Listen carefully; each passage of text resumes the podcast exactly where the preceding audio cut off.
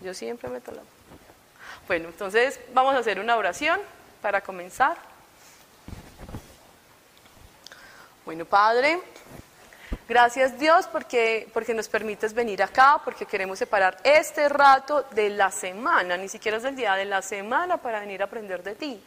Gracias Padre porque tú bajas tu mano y te encargas de lo que aquí hablemos aquí, Señor, sean cosas que vienen de ti, no de mí como Mónica, Dios no, sino que vengan de ti y que tú te encargues de escribirla en el corazón de cada uno de los que estamos acá, Señor. Incluso en mi Dios, porque el que habla es el que más aprende. Gracias, Padre. Bendice a través de las personas que estamos acá, las familias que representamos. Tú conoces qué pasa en cada una de nuestras casas, en cada una de nuestras vidas. Y tú, Dios, siempre quieres porque tú eres un Dios bueno. Gracias, Padre, en el nombre de Jesús. Amén. Bueno, yo siempre, casi siempre, cuando voy a dar una charla, eso es una charla de enseñanza, lo que hacemos acá en los martes, digo el título de la charla al final o a mediados porque me gusta desarrollarla y que luego digamos, wow, ya entendí, este es el título. Pero hoy voy a empezar al revés. Hoy voy a empezar cuál es el título de la charla. Y la charla hoy es Dios restaura lo que pasó. Ay, me encanta. Dios restaura lo que pasó. Piense cada uno cuando llegó y se le presentó ese Dios, en ese momento de su vida, de ahí para atrás, ¿qué pasó? ¿Qué pasó para atrás? Así, son, así sean cosas que aún estén acá en el presente, que se estén solucionando, pero piensen de ahí para atrás cómo eran sus vidas. Yo conocí a Dios cerquita, este encuentro con Dios Padre, Hijo y Espíritu Santo, lo tuve hace 10 años, 11 años ya. Y cuando uno empieza, uno llega donde Dios por un caramelo. Digo un caramelo, una situación de la vida que uno quiere que Dios le solucione. Y que uno dice, si tú me solucionas eso, mi vida está lista. Ya, yo con lo otro me defiendo. Así pensamos. Yo con lo otro me defiendo. Pero si tú me solucionas eso, ya Dios, en serio, ya, me desenredas un montón de cosas. Cuando uno llega a donde Dios, puede tener, hablemos, cosas físicas, una enfermedad. Puedes llegar donde Dios por una enfermedad, que tú quieres que ser sano, pero una enfermedad que tú ves físicamente que hay una enfermedad, pero que detrás de esa enfermedad no sabes por qué pasó o se propició. Voy a hablar a lo largo de la charla de testimonios de personas que conozco o que sean míos, pero entonces siempre me voy a referir a alguien muy cercano, a una familia muy cercana, pues para no decir no hombre, así, pero sí son testimonios que son muy cercanos a mí y que conozco muy bien. Hay un testimonio de una enfermedad eh, que Dios le mostró a esa persona que se engendró en el momento de la concepción de sus padres. Porque el padre llegó a ese momento de la concepción con miedo. Y cuando llegó con miedo, Dios le mostró en ese momento, hubo miedo, no hubo amor. Y más por parte del papá. Y cuando terminó ese momento, el papá le dijo a la mamá, ¿contenta? Pues yo no. Y en esa persona nació una enfermedad. Entonces esa persona llegó donde Dios y le dijo, mira, tengo esto. Y estoy hasta aquí de esa enfermedad yo necesito que me la quites, que me sanes, porque esa enfermedad ha limitado mi vida. No podía ser esa persona, no, no fluía su potencial. Hay otras personas que, que, que llegan donde Dios porque hay un divorcio. Y un divorcio que se propició, digamos, por una quiebra. No aguantaron. Entonces dijimos, es bobada, ya, cada uno para su casa no aguantaron esa parte financiera. Entonces llegan donde Dios, por favor, solucioname esto.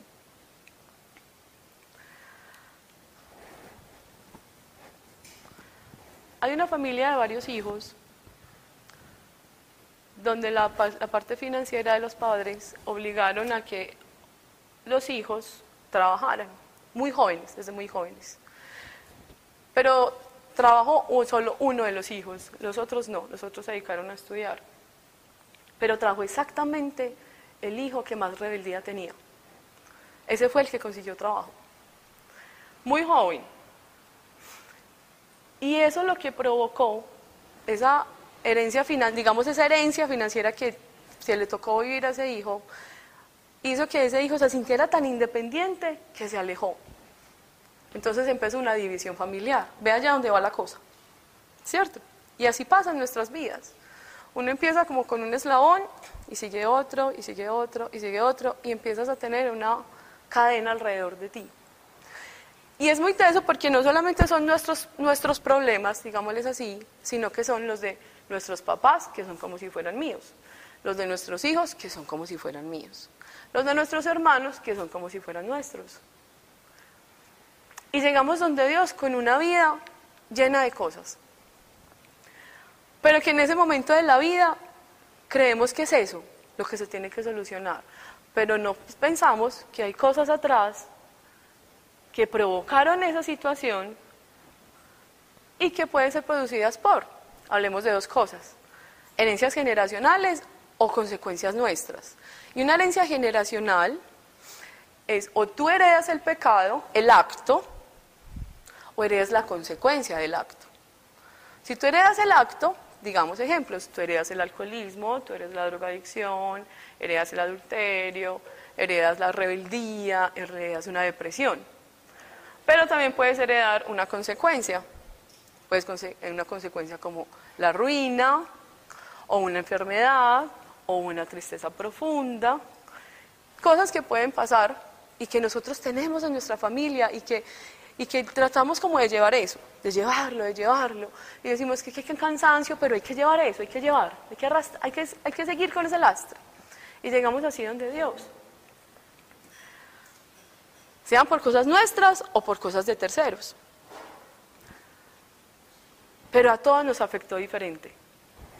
A todos nos afecta de una manera distinta.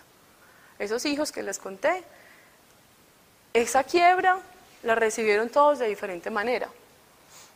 Y todos la vivieron de diferente manera. Porque cada uno de nuestros corazones es distinto. Conozco personas que trabajaban desde muy jóvenes, pero no provocó eso. No provocó que se alejaran de la familia. Por el contrario, provocó otra cosa. Provocó que se unieran más, pero que se echaran la carga de papá y mamá. También está mal.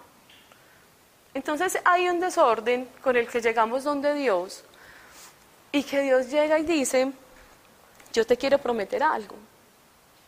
Yo quiero que me recibas la herencia y que yo tengo para ti, que yo puedo arreglar todo, que yo puedo restaurar. Y uno dice, pero Dios, ¿cómo va a restaurar algo que ya pasó si ya pasó? ¿Cómo va a hacer algo nuevo? Sí. Dios dice, yo hago nuevas las cosas. ¿Quién trajo Biblia?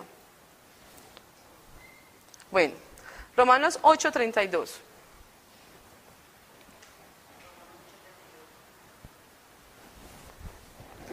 Sí.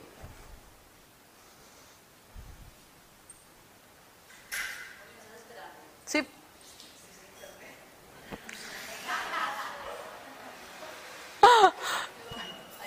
Tú, ah bueno, dale, por favor. El que no escatimó a su propio Hijo, sino que lo entregó por todos nosotros, ¿no nos concederá con él toda clase de favores? Ay, favores.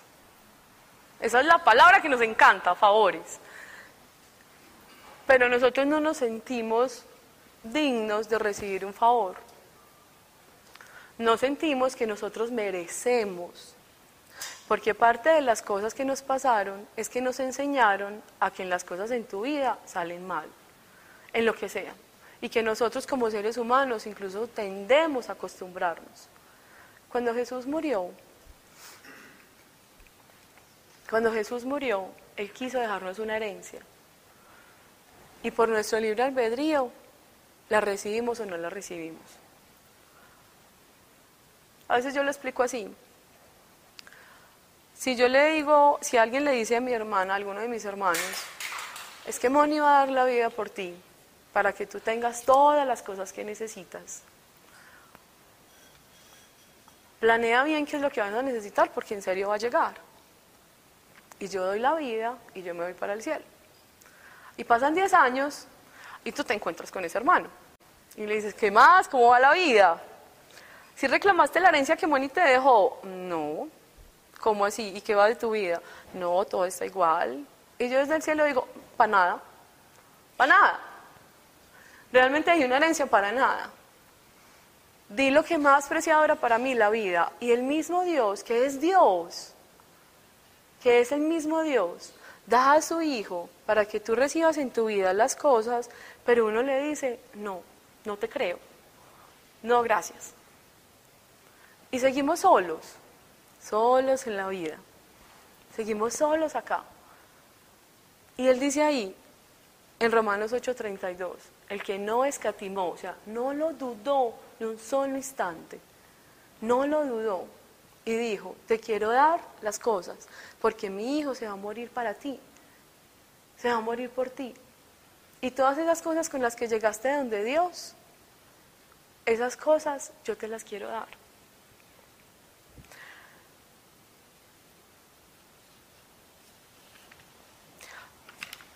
Varias veces en las, en las charlas han escuchado parte del testimonio, no es mío, de mi familia, y es esa quiebra económica con la que llegamos donde Dios. Pero durante esa quiebra económica, yo me sentía muy apenada de lo que me había pasado, aún sin ser algo que yo provoqué. Yo veía que todas las personas a mi alrededor tenían esa vida tranquila y perfecta. Entonces cuando yo terminé las materias de la universidad, aún sin título, yo empecé a buscar trabajo. Y se los aseguro, fui por ahí de 50 entrevistas y yo no decía nunca ni una sola palabra de lo que había pasado en mi familia, porque yo me apenaba. Yo, y veía en la hoja de vida, entonces decía, pero yo no entiendo, porque hay tantos años, porque hay tantos años estudiando, y yo inventaba cosas, y yo inventaba cosas, nunca decía la verdad. Porque, pero ¿qué pasó acá? Y yo inventaba cosas. Cuando me inventaron una reunión como esta, yo me acuerdo que ya a los dos meses más o menos fui a una entrevista de trabajo entonces siempre yo lo escribo así. Yo, no estaba, yo estaba en un círculo vicioso. Entonces tenía materias, no tenía inglés, como no tenía inglés no tenía título, como no tenía título no tenía trabajo. Y nosotros decíamos muy claramente, todos conseguimos trabajo y esta situación se acaba en nuestra casa. Ya, hay un cambio. Se acaba esto. Y todo vuelve a la normalidad, como cuando yo tenía 11 años. Y en ese momento yo tenía 27. Pero todos esos años dijimos, esta es la situación que se tiene que arreglar. Esta.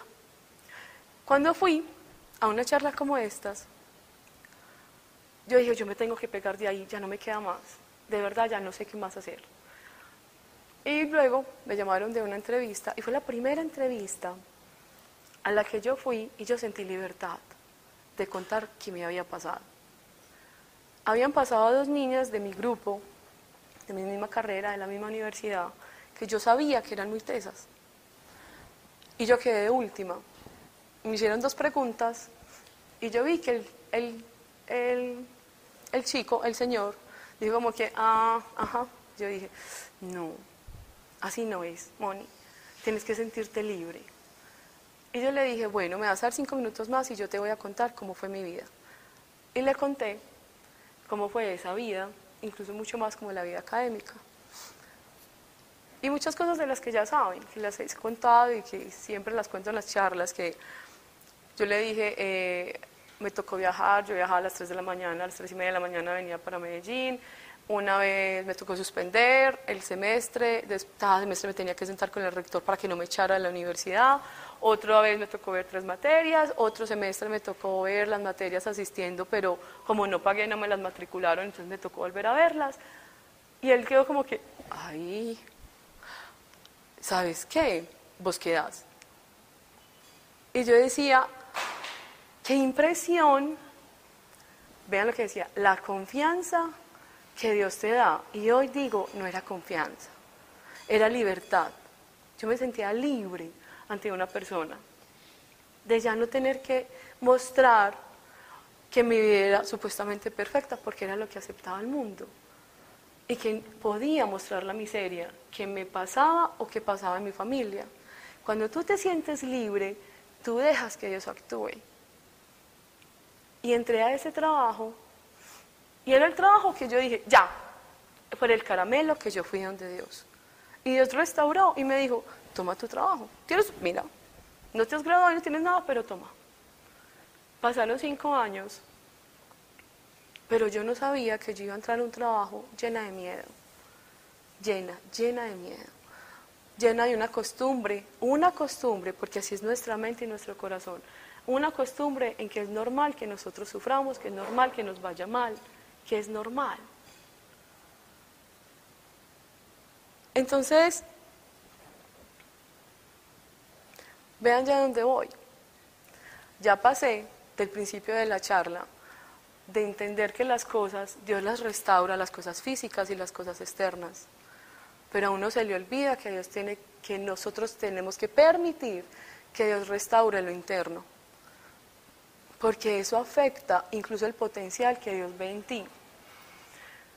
Y hay dolor de cosas que nos han pasado, que quedan acá. Y que uno llega donde Dios, y yo durante esos cinco años vi cómo Dios empezó a restaurar cosas en mi casa. Pero yo no tenía ni idea que detrás de las cosas físicas, detrás de las cosas externas, detrás de las cosas materiales, había que restaurar algo acá adentro en cada uno de los miembros de mi familia. Yo vi durante cinco años que estuve allá en ese trabajo, el que yo creía que iba a solucionar todo. Sí, yo vi cómo Dios sanó a mi papá de cosas, lo puso de, en las cosas laborales que él hacía, que siempre eran fracasadas, siempre lo puso, lo puso en algo bueno, como mi mamá, Dios le dio una vez que pasó de ser una mujer triste a una mujer muy alegre otra vez y se graduó a los 60 años de trabajo social. Yo vi cómo Dios me dejó llevar el primer carro a mi casa, yo vi cómo Dios me dejó llevar el primer televisor a mi casa, cómo Dios me dijo, una a la familia y baños todos para un apartamento. Yo vi todo eso. Pero yo no sabía que debajo de eso había dolor. Y una vez le dije a Dios, estando en ese trabajo, bueno ya, te escribo esta carta y le dije, yo quiero que la otra semana tú me definas qué va a pasar con mi vida. Y si esto no es el puesto, que me echen de este trabajo. Y efectivamente, a la semana exacta, se sentó el otro, el hermano de mi jefe, y me dijo, Moni, la empresa no está bien y nos vamos a quedar solo con las asistentes, no tenemos con qué pagarte más. Y yo me puse súper feliz. Yo decía, no puedo creer algo que era mi Dios antes, Dios lo bajó. Y dijo, ya, entendiste, ya te di el caramelo, ya restauré lo que tú creías que no, ya leí a tu familia un montón de cosas, ya sigue un siguiente paso, Moni. Y es que vamos a hacer otra parte del plan.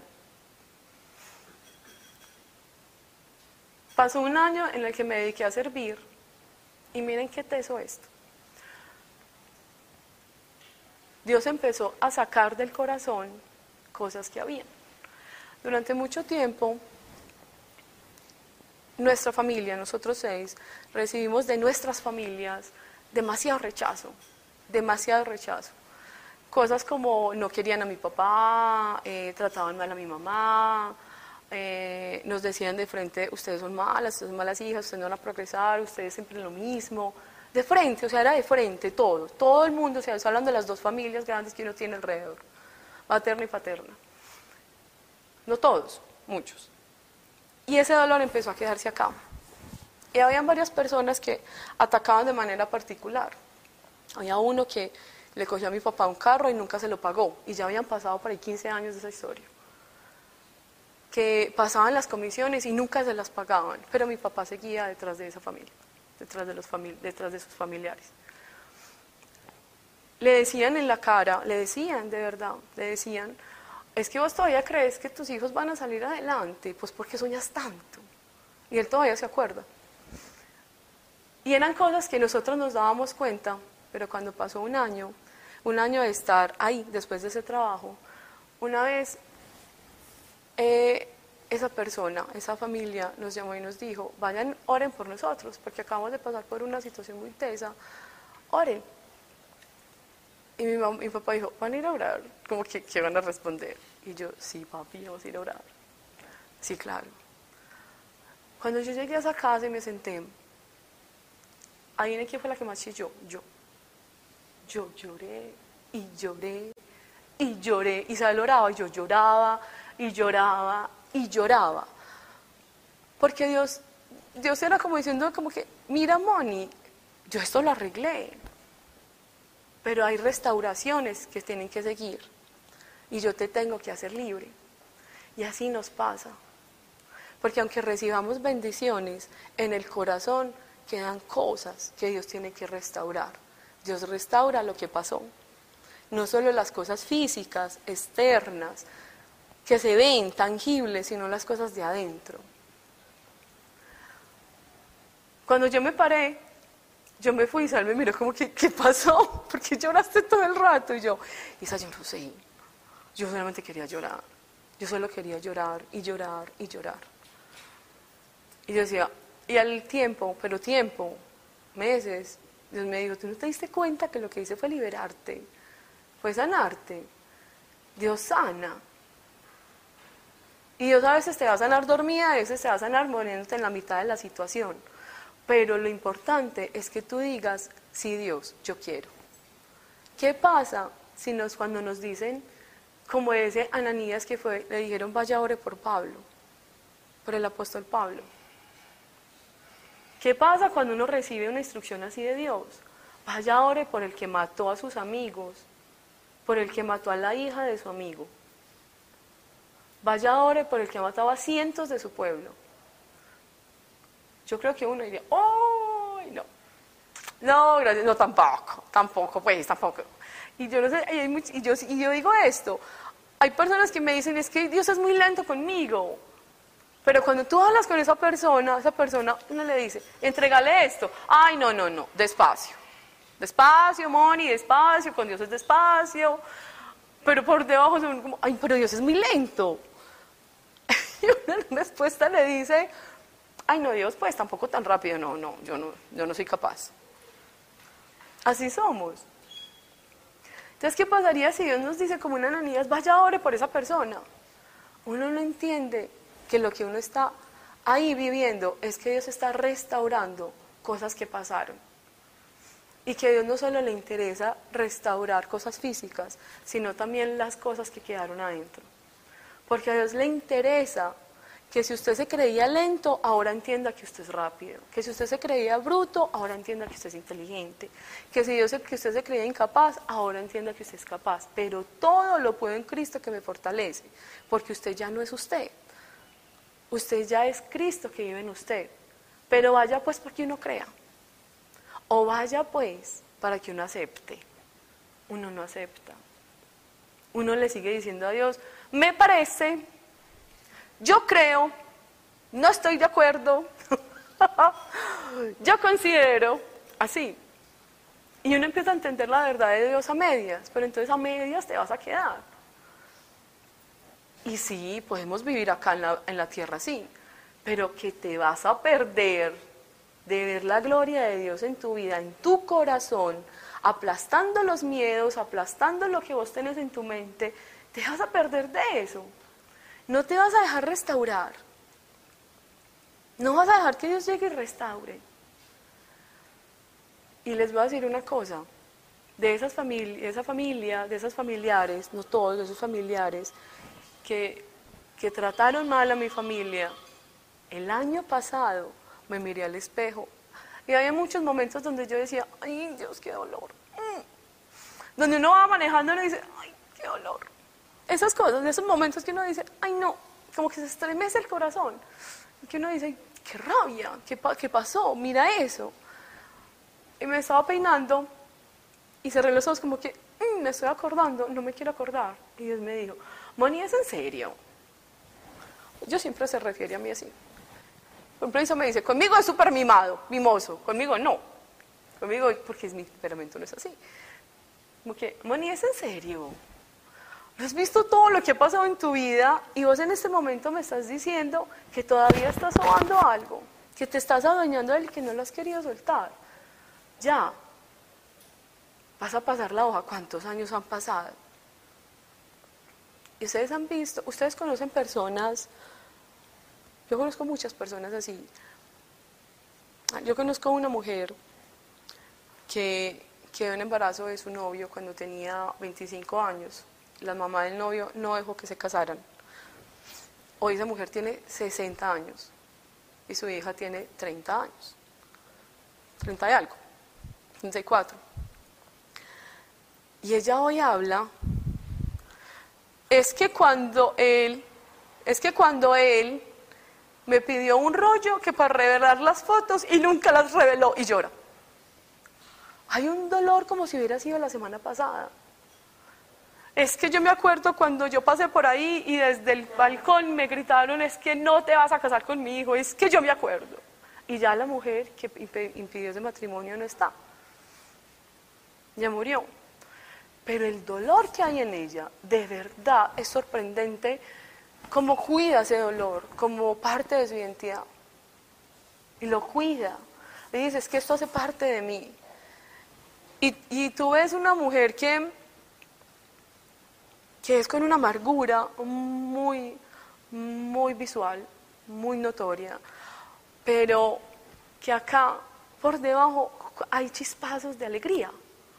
Entonces uno dice, por debajo hay un potencial enorme, pero hoy tiene 60 años y ella decidió que no, que era más importante ese dolor y no lo quiso soltar. Y conozco un hombre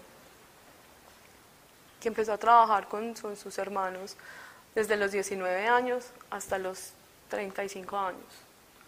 Luego se separaron y hoy todavía se acuerda ese hombre de lo mal que lo trató su hermano.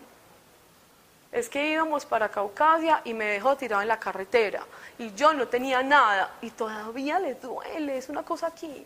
Es que el corazón se puede acordar de cosas muy fácil y les duele. Yo no sé si ustedes tienen personas cercanas así, o a ustedes mismos les pasa. Y que Dios dice, yo quiero restaurarte, quiero restaurar.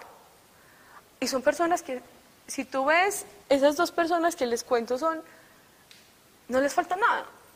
Si lo vamos a hablar en esos términos, no les falta nada. Son saludables, eh, tienen las tres comidas del día, tienen techo, tienen, tienen amigos, tienen familia, tienen ropa, tienen todas las añadiduras que uno siempre pide acá en la tierra. Pero su corazón se dedica a cuidar eso. Y lo cuida, y lo cuida. Por eso en ese momento que me miré en el espejo y Dios me dijo, Moni, ¿es en serio? ¿No has visto mi gloria en todas las cosas de tu vida? Mira lo que ha pasado en todas las cosas de tu vida. Jeremías 17. 10. Entonces miren que ya no son las cosas del externas, sino que Dios llega y dice, es que yo quiero restaurar todo, todo, porque quiero que vayas, en, que vayas siempre así conmigo, es que Dios no para. Eso es sorprendente con Dios, Dios no para. Si ustedes creen que ya experimentaron a Dios y que fue muy rico y que fue espectacular y que lo que he experimentado y me oraron y yo sentí o yo soñé o yo viví o una persona me dijo y luego eso vi, eso, eso no va a parar, eso siempre va a ir así. Siempre los va a sorprender con más.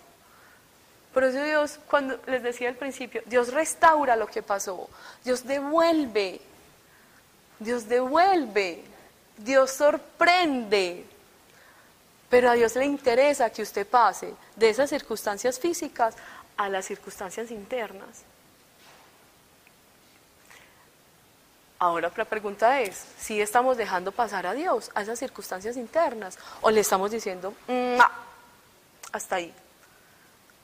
Prefiero vivir solo de tu misericordia y veo que tu misericordia se extiende a mí porque Dios les puede dar misericordia, puede extender siempre la misericordia en nosotros y que no nos falten las añadiduras del mundo, pero nos vamos a privar de gozar que Él restaure lo que pasó acá adentro. Y no solo dolor, sino que restaure la imagen que usted se hizo de usted mismo. Porque cuando uno está dentro de una situación, uno se hace una imagen de uno mismo. Y uno dice, es que yo soy así, es que yo soy impulsivo, es que yo soy ansioso, es que yo soy rabioso, es que no, yo soy desconcentrado. Y no todos tenemos que ser iguales, pero sí hay un potencial que Dios quiere sacar en usted. Y usted tiene que decidir si usted le va a dar permiso a Dios y usted de verdad va a entregar esas áreas de su vida o se va a quedar ahí. Yo les digo, y muchos acá podemos decir, wow, cuando uno permite que Dios entre aquí adentro. Que no solo sea misericordia alrededor de, uno con las cosas externas. Es que Dios da dinero, es que Dios da salud. Dios restaura familias.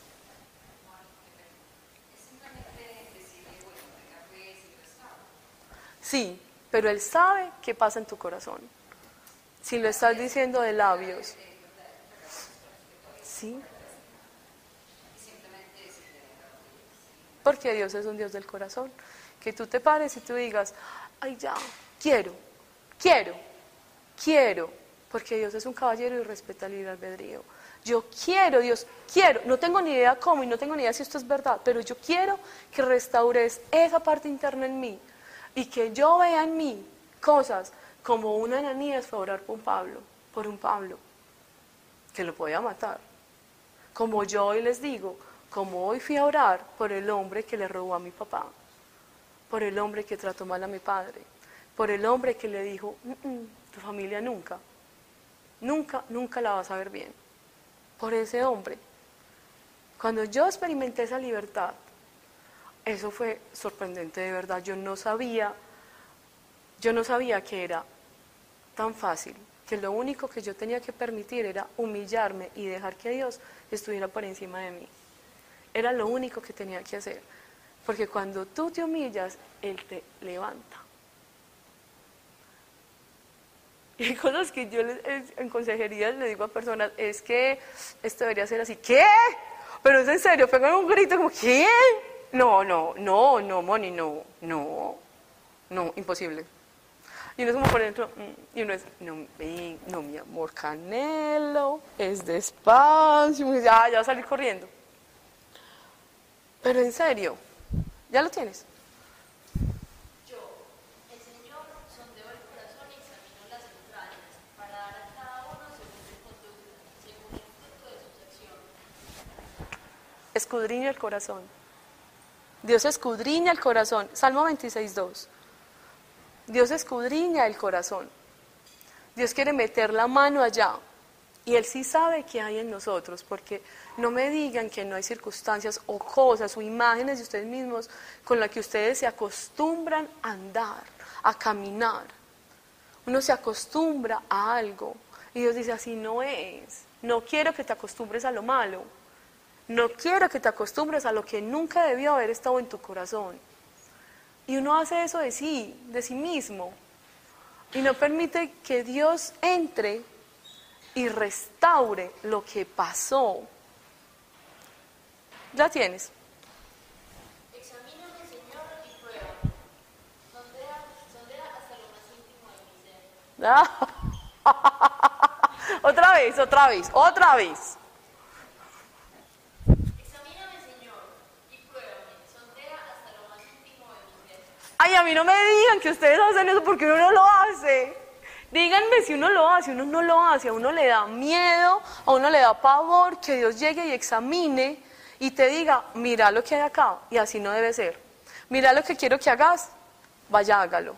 Mira lo que quiero que te liberes, mira lo que quiero que me soltes. Mira lo que ya quiero que no penséis. Ah, ah. Pero eso, porque si lo dice Dios, si Dios lo pone en su palabra, es porque en serio lo necesitamos. El rey David, eso es un salmo escrito por el rey David. El rey David era en la Biblia el hombre que Dios dijo, es un corazón conforme al mío. ¿Ustedes imaginan que Dios diga eso de uno? Él es un corazón conforme al mío. Y lo hemos visto varias veces. No, era un ángel. Él mandó a matar a su mejor amigo.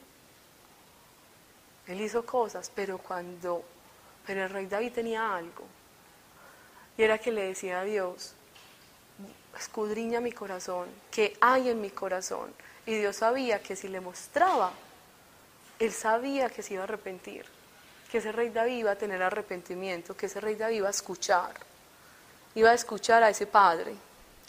Por eso era un corazón conforme. Marcos 7, 6. Pero mira esta, esta, escucha este, para la pregunta que tú hiciste. Marcos 7, 6.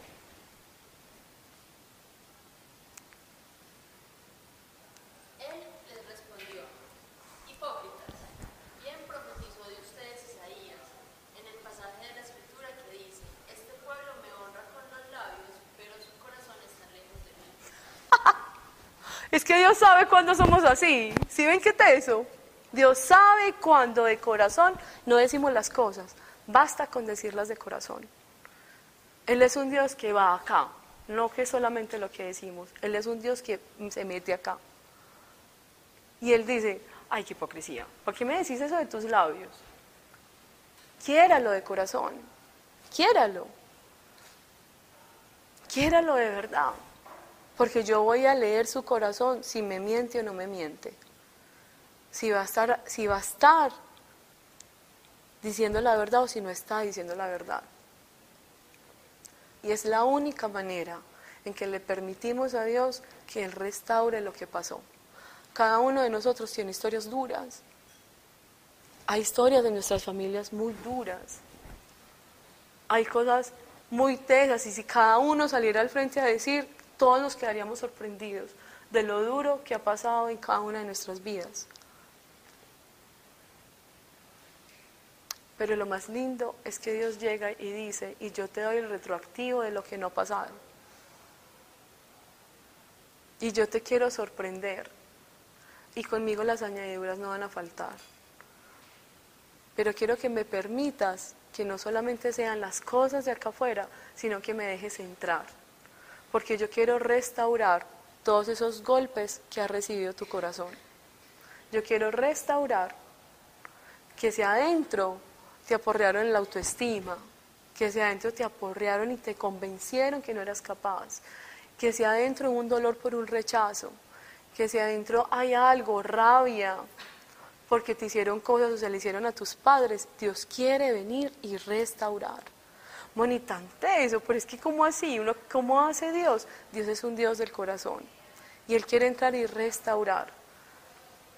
Y cuando Él restaura el interior, incluso hasta cosas tan pequeñas como los hábitos pueden cambiar en nuestras vidas.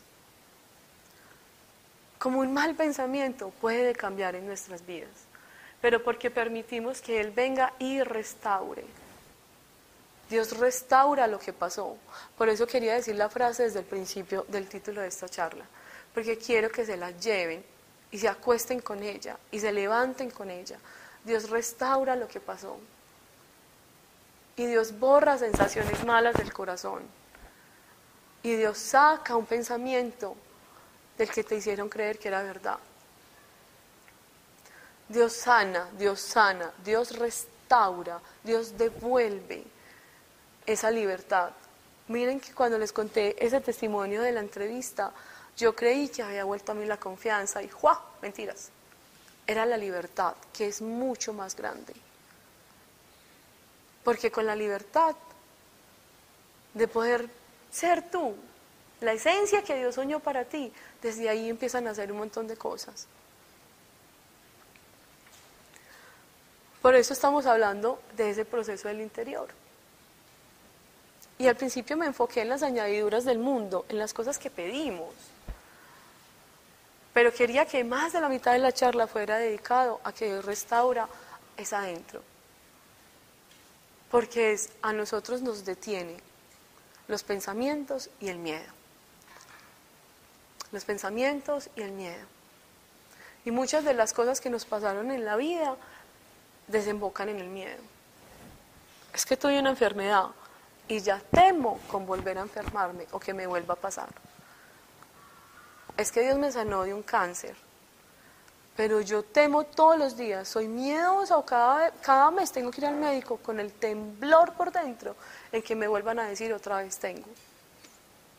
Queda ese historial en el corazón y Dios dice, ya pasó, eso ya pasó, pero para nosotros es como si aquí adentro quedara vivo algo, una llama de eso que pasó. Es que hubo una quiebra, que miedo quedarme sin trabajo. Y Dios dice, y hoy, tienes, todas las cosas. Ni siquiera es porque tengamos un trabajo que llegan. Dios hace que puedan llegar sin trabajo. Pero hoy tienes todas las cosas, sí, hoy tengo todas las cosas, Dios. Bueno, entonces, ¿por qué estás pensando en eso que pasó? Es que yo vi en mi casa un comportamiento de divorcio y yo creo que a mí me pasa lo mismo. Y Dios es como que, ¿pero por qué? ¿Por qué esa llama quedó adentro viva? Escuchando una charla, pero no he visto eso en qué parte de la Biblia está, no lo busqué. Pero lo voy a decir porque me pareció súper interesante, súper bonito. Y es que Dios a Israel, cuando lo sacó de Egipto, les dijo, lloran al que se fue solo 30 días. Tienen permiso de un luto de 30 días. Y no es porque no sea importante el que se va. Creo que era con Moisés, eh, cuando se fue. Pues claro, Moisés era el que hablaba con Dios, el que los guiaba, era el que les decía, el que levantaba las manos y ganaba las guerras. Pues Moisés era como para ellos realmente esa conexión con Dios. Y Dios les mandó a decir y les dijo, solo lloran a una persona que se va 30 días. Pero ¿saben por qué? Porque nosotros tendemos a quedarnos ahí. Díganme si no. Nosotros tendemos a quedarnos en lo malo que nos pasó. Me siento presencia de Dios. Nosotros tendemos, aunque pase el tiempo, Dios es como que ya, ya, te paras y seguís. Te paras y seguís, ya, ya Mónica, ya. Pero Dios, pero dígame que le ayude, yo le ayudo, pero no quiera quedarse ahí. Llore, está bien. Usted es una persona humana y va a tener emociones y va a querer llorar, pero no se me quede ahí, porque se puede quedar años o décadas. Cuando David les contó en el retiro, cómo su familia se quedó de luto décadas completas por su papá. Décadas completas. ¿Ustedes saben qué son décadas? Incluso fue tanto el luto que se quedó que dentro de la familia había una cultura de luto y cada uno salía a la calle a ser él. Pero se veían, ¿verdad que aquí es modo triste? Y así era, era sorprendente. Y yo, los, yo lo viví. Y Juan y Paola queda- salieron de ahí en el momento que Dios les dijo, ya, salen de ahí. Yo soy un papá también.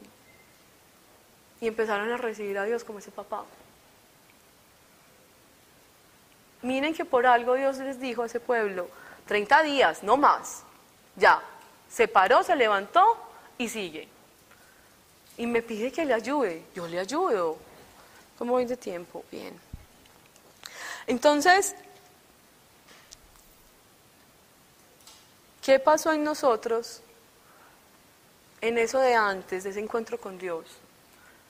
Que llegamos donde Dios pidiéndole esa añadidura. Pero empezó esa relación con Dios y Dios dijo, ya quiero más, quiero sanar tu interior. Y miren lo lindo. Cuando Dios quiere sanar el interior, quiere sanar esa relación con el Espíritu.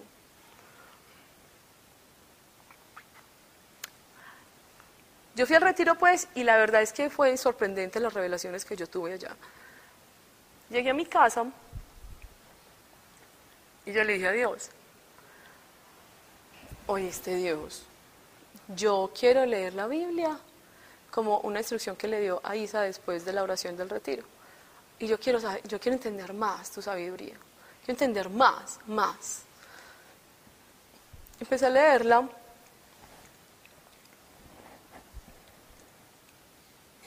No, no me voy a adelantar allá. Espere. ¿Qué dice Isabel? ¿Qué, qué Isabel? Es que... Sí, lo voy a decir, pero lo voy a decir al final después de esto. Lo voy a decir al final después de esto. Cuando nos paramos, hice yo acá, casi siempre hablamos del proceso y del testimonio que hemos tenido con la empresa. Porque realmente, con una excusa que es la empresa, digámoslo así, Dios ha hecho un montón de cosas en nosotros, en nuestra familia, alrededor de ese plan. Entonces Dios empezó y me sacó del trabajo donde yo le dije, sacame, sacame, sí, ya, sacame. Y me sacó a la semana. Me quedé un año sirviendo y nos reveló montar una empresa. Y nos empezó a decir, listo, eh, pasos así. Porque Él sabía que nuestro corazón estaba así. Él sabía que era un corazón con miedo. Él sabía que era un corazón que era capaz de dar pasos pequeños. Pero nosotras no sabíamos. Nosotros nos creíamos las valientes. Somos unas mujeres de fe. Pero hoy decimos, ¡guau, mentiras! Mentiras, no era así. Pero Dios iba al ritmo de nosotros. Dios va a tu ritmo. Eso es súper sabio, súper bonito en Él. Por eso es una relación personal con Él. Entonces Dios nos dijo, eh, monten la parte legal. Y eso nos demoramos un montón montando la parte legal. Hasta nos enredamos, listo. Tomen esta imagen, hagan esta patente. Y dijimos, listo, vamos a hacer esta patente. Y salió la patente y pasos de fe para una patente. Y nos dijo, siembren. No. Siembren. No. Siembren. No, Dios, no. Dos años. No. No, no. Pero ¿saben por qué? Porque había miedo. Y estábamos en un fango súper cómodas. Cómodas ahí en esos pasos pequeños. Una vez orando nos gritó, siembren y no pudimos más y sembramos 100. y luego dijimos que esto podía sembrar 100, sembremos 2000, sembramos 2000. Pero luego dijo, listo, antes de eso, ¿saben qué pasó? Nos fuimos para una macro rueda de ProSport y allá yo me senté con varios compradores. Cuando yo me sentaba, eso fue hace cinco años, más o menos, casi cinco años, yo me sentaba obligándome a sentar. Yo me obligaba a estar allá, yo me obligaba a sentar, porque yo sabía que Dios quería que estuviera, pero yo no sabía que yo no iba a recibir solo una recompensa y una empresa que se está haciendo. Yo iba a recibir una recompensa de Dios liberarme de pensamientos que yo tenía sobre mí, de miedos que yo creía que eran verdad. Seis meses después de esa macro rueda, conocimos varias, varias personas. Una chica colombiana vivía en Francia y me llamó. Y me llamaba. Y yo por miedo no le contestaba. Escuchen, por miedo yo no le contestaba. Y está bien, yo en ese momento no tenía siembras, no tenía cultivos, no tenía, tenía nada, solo tenía una empresa que se llamaba legalmente en Cámara de Comercio. Pero yo podía contestar en libertad. Pero yo temblaba cuando esa mujer me llamaba. Me llamó por ahí seis veces, durante dos meses. Y yo hoy digo, qué triste tener esos miedos. Y uno, cuando Dios lo pone en un plan, uno no se da cuenta que Dios está poniéndote en un plan. Sí, porque te quiere dar un regalo y está haciendo algo chévere para ti, para tu proyecto de vida.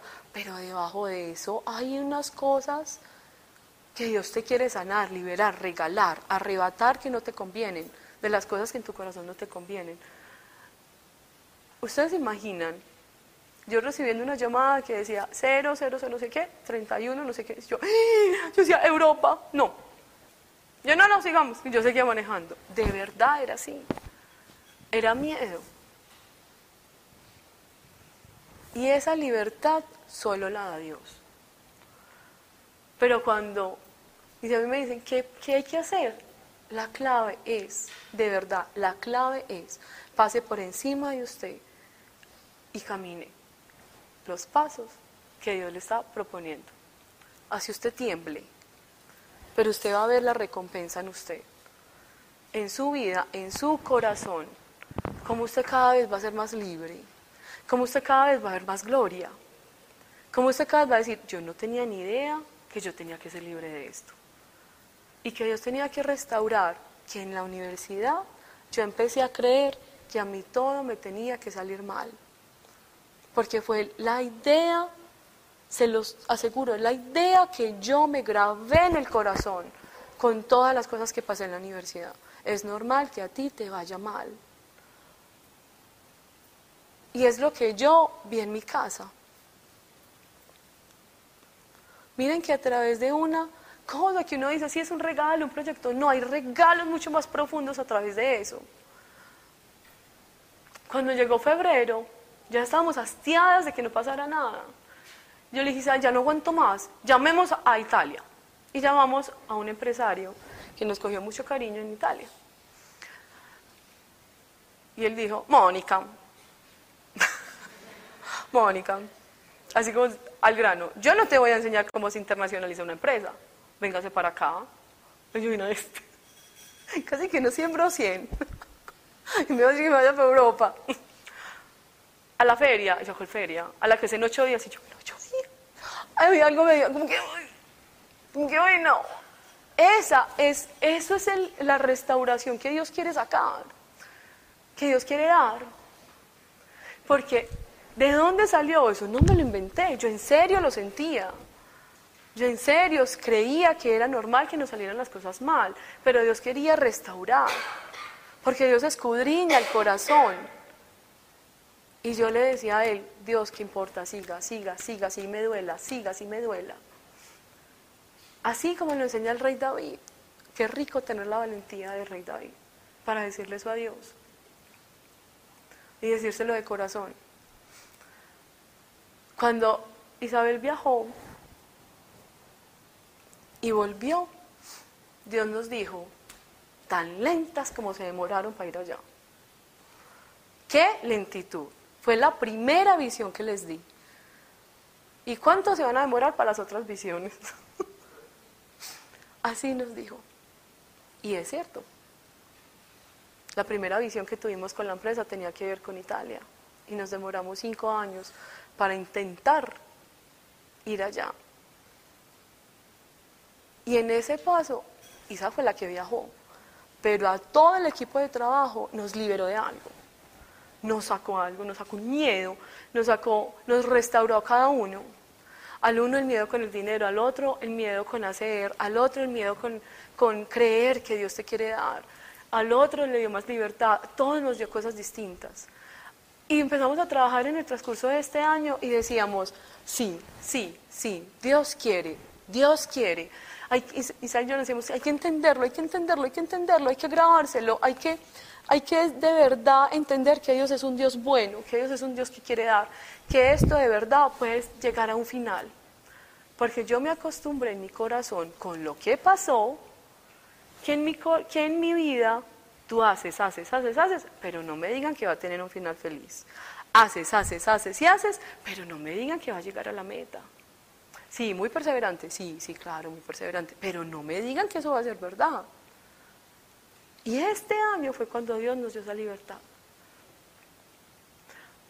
Y hace un mes, solamente hace uno o dos meses, dos meses por ahí, nos sentamos a orar con una persona en un servicio, súper rápido, súper rápido, porque estábamos at- atareadas, listo, esa persona llegó, oramos con una persona y Dios nos reveló a los tres. Es que ustedes tuvieron casas, vivieron en familias donde el triunfo nunca lo olieron, nunca olieron el triunfo. Se quedaron ahí y ustedes creyeron que eso iba a seguir siendo así. Por eso hoy les cuesta entender que yo soy un Dios de triunfos. Y yo decía, wow, eso era la cereza que nos faltaba en el pastel. En serio. Y era verdad. Nosotras nos habíamos acostumbrado que no era, que en nuestra familia no había eso. Pero Dios dijo, yo quiero restaurar todo eso que pasó. Y hoy les digo, Dios es un Dios de triunfos. Si ustedes van al Antiguo Testamento, hay un Dios que dio un hijo a Sara siendo vieja. Hay un Dios que tumbó las murallas de Jericó solo con pegar un grito y él hizo su parte. Ellos tenían que ir a dar ese paso de fe. Vayan, pero ustedes imaginan cómo ellos que pensaban, ay, qué locura, pues alrededor de la muralla, alrededor de la muralla. Dios, y entonces sigan, sigan. Uno se siente loco. Ahora griten, ay, no, pues gritar alrededor de la muralla, griten, y se baja todo. ¡ay! Es en serio, es en serio. Dios funciona. Y en el Antiguo Testamento vemos las guerras y Dios les decía, yo peleo por ustedes. Yo peleo por ustedes. Ninguno de ustedes se tiene que morir. Y le dijo a Gedeón, vaya solamente con 300. Creo que eran 300. Porque si vas con más, vas a creer que fuiste tú. Dios, pero es que hay tantos camellos como las arenas del desierto. Imaginan el montón de gente que era. Y Dios les dijo, "Mm, mm, 10 mil, no, no, no, no, no. 300 mil, no, no, no. 300. O sea, uno dice, no, ya, pues ya me morí por Dios. Voy a la guerra muriéndome por Él. Está bien, Dios, no me muero por ti. Y yo les digo, vaya con 300, porque si usted va con 300, usted va a ver la gloria y usted me va a mí a achacar la victoria. De verdad me la va a dar a mí. Si usted va con más, usted va a creer que fue usted.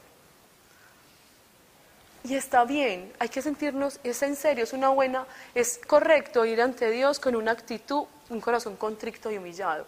Pero vayan, atrévanse, nos tenemos que atrever a ir y decirle a Dios, quiero que restaures lo que pasó. No solo las cosas que me quitó el mundo, las físicas, sino las cosas que pasaron dentro de mí. Quiero que eso lo repares, porque aquí hay un potencial. Y yo les voy a decir una cosa, yo les aseguro, yo le digo a Isa, Isa, ¿sabes qué? Yo ya me voy a, a resignar, yo tengo potencial. yo me voy a resignar, yo tengo potencial ya. Y cada vez que digo eso, es sorprendente. Pero no es porque yo diga, no es porque sé que es Dios en mí, Cristo en mí, Cristo dentro de mí, no la Mónica de antes, no, es Cristo en mí. Yo le decía a Isa, yo tengo que entender que si yo oro, pues Dios es el que está hablando, yo tengo que entender eso. Yo tengo que resignarme, ya Dios es el que habla, hay poder en mi boca. Vaya pues para que usted le diga a Dios, vaya ore por un enfermo. Ay, no, pues, no, no, no voy a ir a orar por un enfermo. Ya, en usted hay un potencial que Dios quiere sacar, sacar. Para usted los dones se usan y se disfrutan. Y vean lo más lindo, cuando la cereza, cuando pasó lo de la cereza, que les dije que Dios de verdad nos dijo, ya, entiendan que yo soy un papá de triunfos, entiéndanlo, ay, acéptenlo, ya, acepten que yo soy un papá de triunfos. Créanme, yo quiero restaurar todo eso que pasó. Y lo digo, iba a contar lo que pasó después del retiro, porque es que estoy contando algo que pasó muy reciente. Yo le dije a Dios, ¿sabes qué Dios? Ya. La vida no es solo sacar estas promesas adelante, trabajar por esto, decirte, por favor, ayúdame en estas promesas. No, hay algo más, hay algo más por debajo. Hay algo más, más, más, más por debajo. Y Dios le empezó a mostrarle a Isabel que le teníamos que pedir a Dios cuando leyéramos la Biblia, cuando leyéramos el Nuevo Testamento, empezáramos a pedir qué hay debajo, qué pensaba Jesús cuando hacía algo, qué pensaba Él. Él no solo iba y hacía con sus manos y ya, listo, sale para pintura. No, Jesús pensaba. Isa, ¿tú quieres contar esa, esa parte? Bueno. Está bien, yo la cuento pues. Entonces le dijo así, vean pues, vean, vean qué tontería. Entonces pasa de unas cosas que son físicas, las añadiduras del mundo, a que están en el interior, pero ahora es la conexión con tu espíritu. Vean ya dónde va la cosa, ya es conexión contigo, ya es más sabiduría que te quiere dar, ya es que entiendas más, ya es que Él te hable directamente a ti. Y Dios le dijo así, Isabel, ¿tú te acuerdas el día que se acabó el vino en esa boda? Y Jesús estaba con su madre. Y la madre le dijo, se acabó hay que hacer algo. ¿Qué pensó Jesús en ese momento? ¿Qué pensó? Es que Jesús pensaba. Jesús era humano. ¿Qué pensó? ¿Qué pensó? Y Dios le dijo así a Isa, ¿sabes qué pensó? ¿Qué tuvo Dios en su Jesús en su interior? Dijo, bueno, no tienen vino. Mm, ¿Y yo qué puedo hacer? A ver, ¿qué tengo?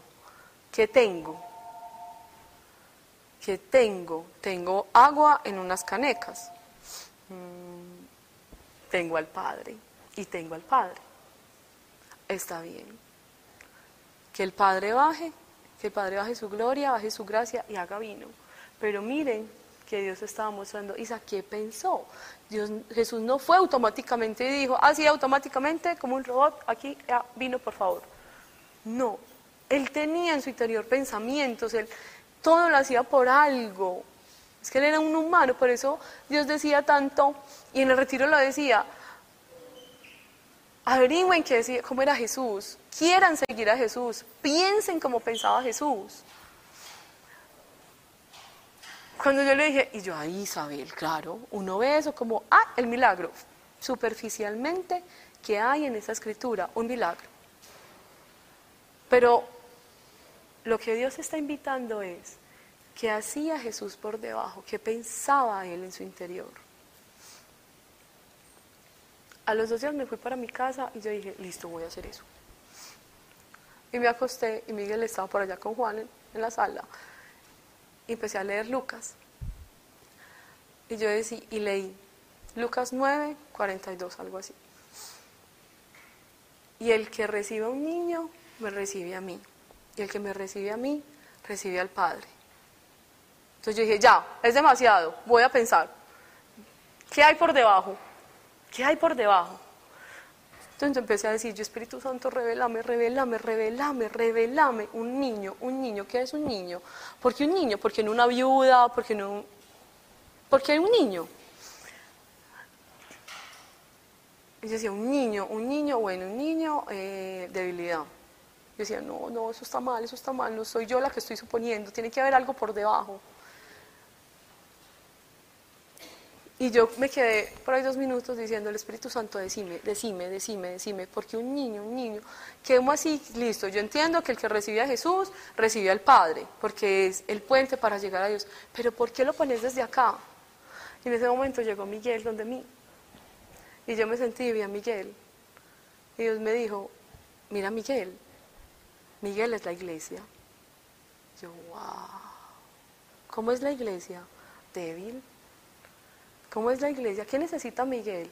Toda mi protección, sí, Dios, toda mi protección. ¿Qué necesita Miguel como tú, como mamá? ¿Qué le debes dar a Miguel? Protección. Es que si yo dejo a Miguel solo en la casa, se sienta a llorar en la puerta. Así somos con Dios, totalmente dependientes de Él. Miguel es frágil. Y entonces me dijo, sí, Mónica, Miguel es la iglesia. Eso era lo que quería decir Jesús. Así nos veía Jesús a ustedes. Frágiles, frágiles. ¿Qué pasa si Lucía se queda solo en la cama? Solo en la cama. Necesita demasiada protección. Y Jesús me, y Dios me mostró, yo decía, decime más, decime más. Cuando David llegó a la habitación, es que, tenés cara de orar. Y se fue. y él me dice, tenías una cara como de concentración en el planeta no sé dónde.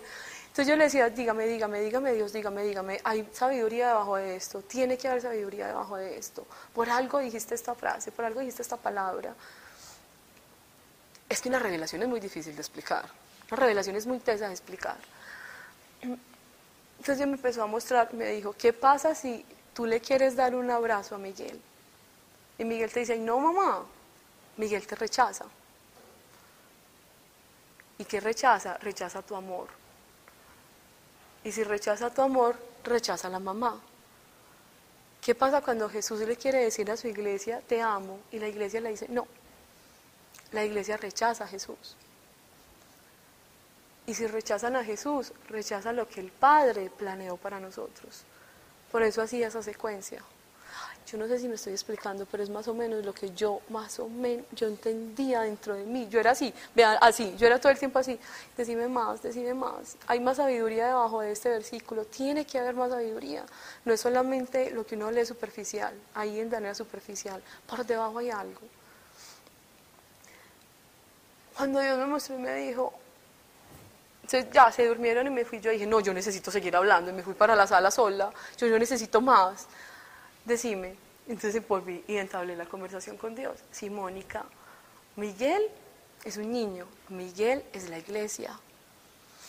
Miguel representa lo que son ustedes.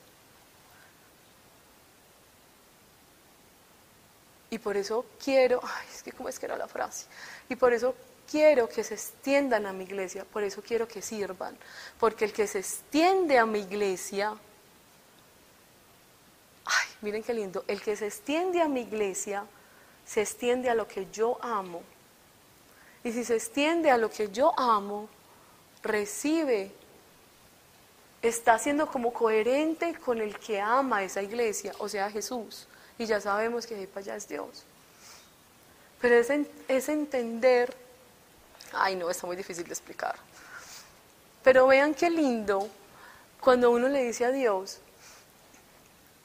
dame más, Dios dame más, dame más, dame más, dame más. Ya no es la niña que llegó diciéndole a Dios, quiero un trabajo para que se me arregle la vida. Ya no es la niña que entendió solamente que tiene que sanar cosas en su corazón. Ya es la niña que quiere que Dios le dé sabiduría, que quiere que a través de la escritura llegue más, llegue más. Haya, haya aquí revelación, una una relación con el Padre. Eso es lo que Dios quiere y empieza a restaurar desde el día uno que llegamos donde Él, desde el día cero, todo eso para que después entendamos y digamos, y lo que importa eres tú. Todo eso tú lo reparas. Todo eso Dios lo repara. Dios da el retroactivo. Dios lo da. Entonces no solo son las cosas físicas, son las cosas internas, pero también lo espiritual. Es entablar también la relación con el Padre que perdimos. ¿Tienen la secuencia de la charla? Las etapas. Las etapas de la charla. Para al final concluir que Dios quiere reparar lo que habíamos, lo que había roto entre Él y nosotros. Su relación. La relación entre Él y nosotros. Todo eso lo hizo en mi vida para yo poder hoy disfrutar en que me sienta en la sala de mi casa y Él me da, me da, me da, porque me ama, porque tiene amor hacia mí y así hacia todos, porque todos somos especiales para Él. Váyanse para sus casas entendiendo que Dios restaura lo que pasó. Y no importa lo que haya pasado, a Dios no le queda nada grande. Dios lo soluciona pero dejen que Él evolucione en sus vidas y no se casen con la imagen que ustedes hoy tienen de ustedes mismos. No se casen con esa imagen, porque hay más, más, más, más, hay más, mucho más de lo que ustedes hoy están viendo en sus vidas y en ustedes. Voy a terminar como termina Juan David y ya. Bueno, vamos a orar entonces y ya seguimos con la oración individual. Bueno, Padre, Dios, hoy venimos, Dios, aquí y todo lo que conversamos, Señor, todo lo que hablamos, te pido que seas tú, Señor, escribiéndolo en cada corazón. Que cada corazón Dios haya tenido por lo menos una revelación, Señor. Es que cuando tú revelas algo, eso es sorprendente, Señor lo que tú puedes revelar, lo que tú puedes mostrar detrás de solo una cosa que tú muestres que sea la verdad ante los ojos, son como meses de, meses de aprendizaje que nos ahorramos, o años de aprendizaje que nos ahorramos. Gracias, Padre. Dios, esto es una escuela de servidores y yo hoy te quiero pedir algo que se cumpla lo que tú quisiste para este grupo. Y si cada una de las personas que están acá, Señor, no, cada una de las personas que están acá, tú las trajiste, nunca fue casualidad. Que entendamos, Padre, que tú quieres que nos extendamos a tu iglesia. Porque no solamente tú reparaste y vas a seguir reparando nuestras vidas, las añadiduras, el interior, sino que también quieres reparar, Señor, la relación que se rompió contigo. Dios, eso es lo más lindo.